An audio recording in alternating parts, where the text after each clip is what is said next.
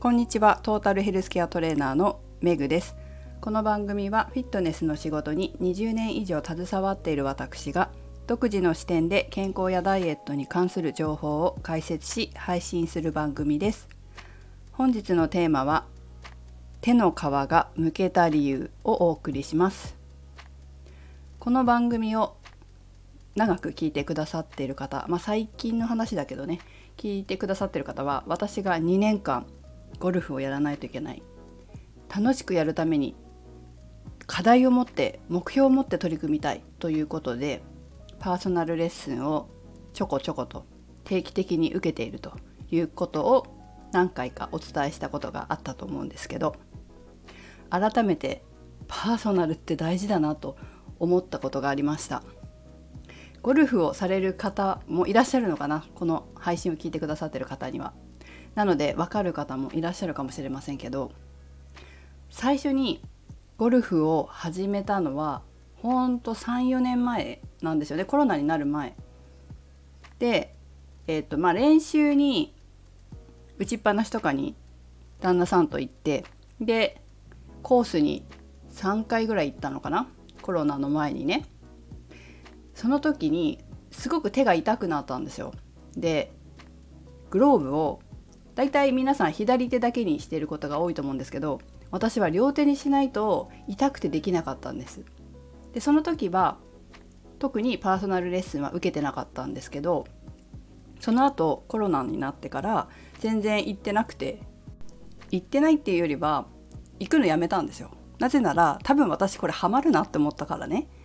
結構一人で黙々と練習したり一人で集中したりしてやることすごい好きなのでハマるなと思ってやめたんですよ一回。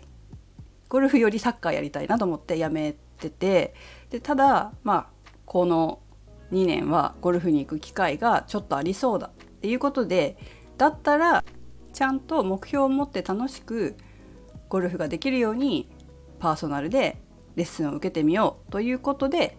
行ったんですね。レッスンを受けてるわけです。で、まあ、今回またやろうと思った時に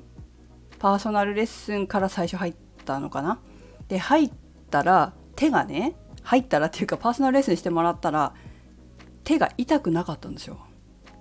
痛くなくなっててあれ？って思ってね前まで手が痛くてグローブを2つしてたのに左手だけでいいかもしれないと思ってグローブを左手だけでゴルフができるようになったんですよ手痛くなく。ところがですねこの配信を聞き続けている方はわかるかもしれませんがえーと先月ゴルフコンペキャディ事件っていうのが起こったんですよ。そのキャディ事件が 起こってから手が痛くなっちゃったんですよまた。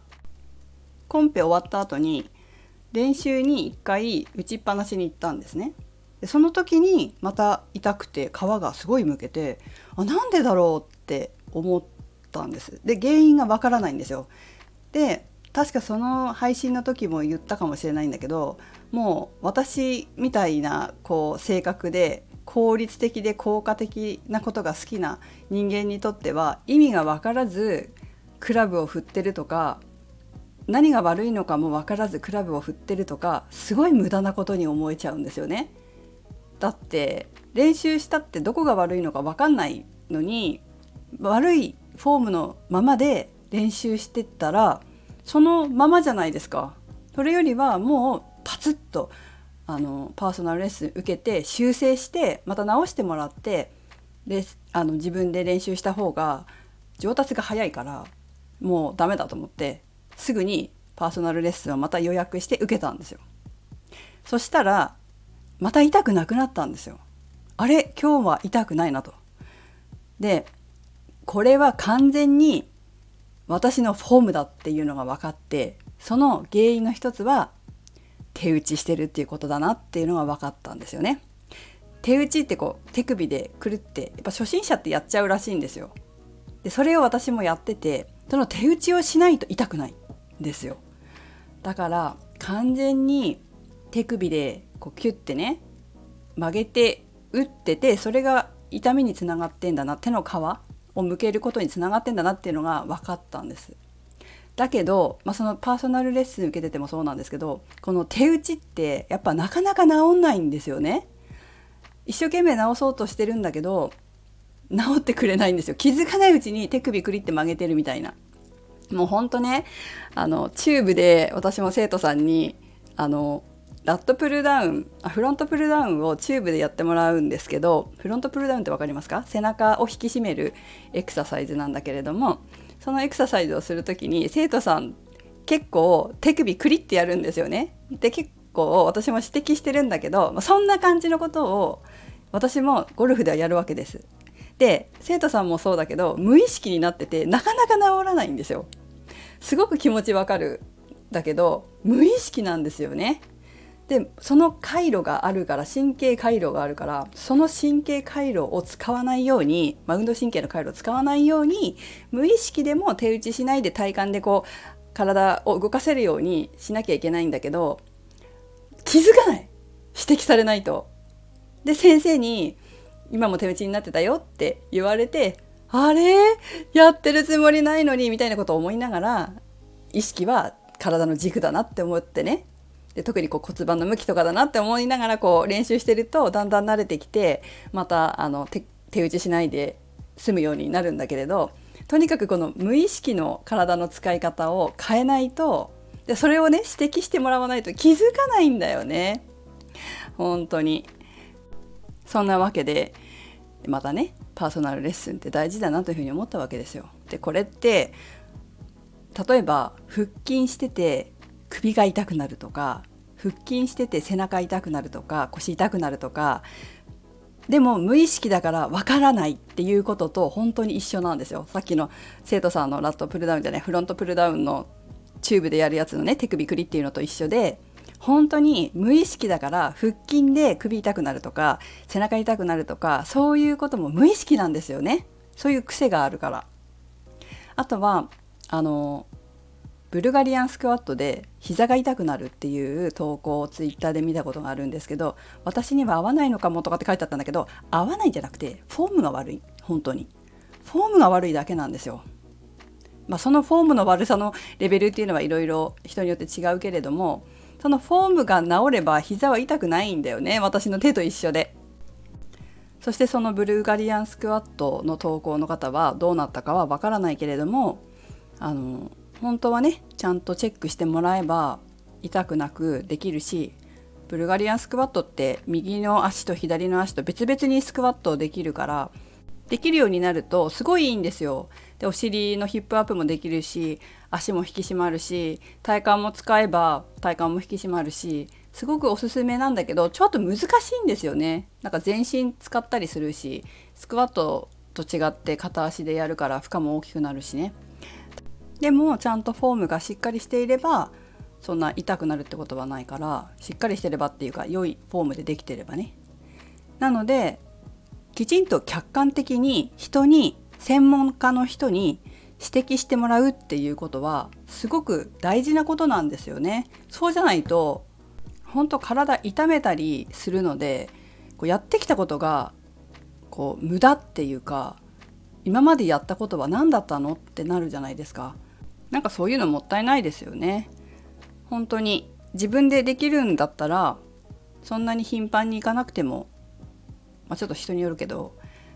頻繁に行かなくてもできそうだったら少しでも体動かし方のチェックしてもらうとより早く体が変わるのでいいんじゃないかなと私は思っています。皆さんもあのお近くのトレーナーさんとか、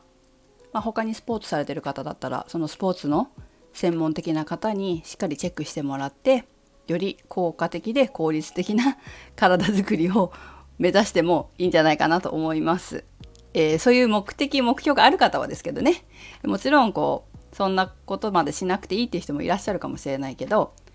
私のように効果的で効率的なことが好きな方は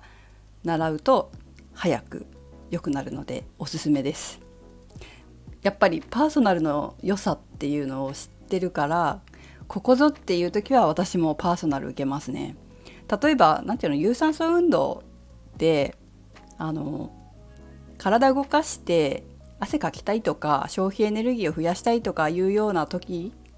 だったら集団レッスン大勢で受けるレッスンでもいいと思うんですけど何かこうちょっと何て言うのかな何か目標があってこうなりたいっていうのが明確にあるような場合は、うん、個別レッスンは私も本当自分も受けててそう思いますけどおすすめです。早いよねやっぱりね。上達が。そうなんかね私3回受けたんですよ。で1人違う先生ででその先生とタイミングが合わないから他の先生にお願いして今日その先生2回目だったんですけど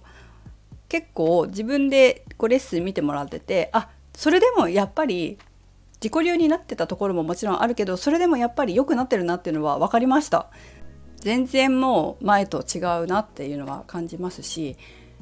こうこれからまた練習するのに課題みたいな目標目的みたいなのを持って取り組めるので私の性格にも本当に合ってるなと思います。イライラしないしね。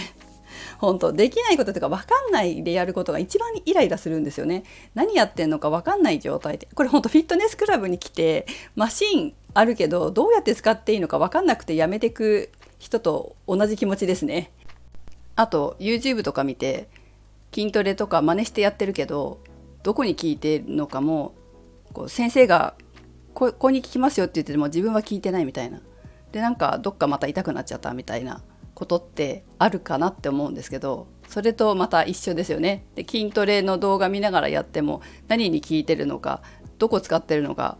どこが引き締まってるのかも分かんない先生は言ってるけど私はそうじゃないみたいな時もういいや筋トレやめようとかって思うじゃないですか、まあ、それと同じ気持ちですねそういう場合はやっぱりちゃんと習った方が何て言うのかなもし目標や目的があれば近道なんじゃないかと思います。はいということで、え今日は私のゴルフの話をしてみました。それではメグでした。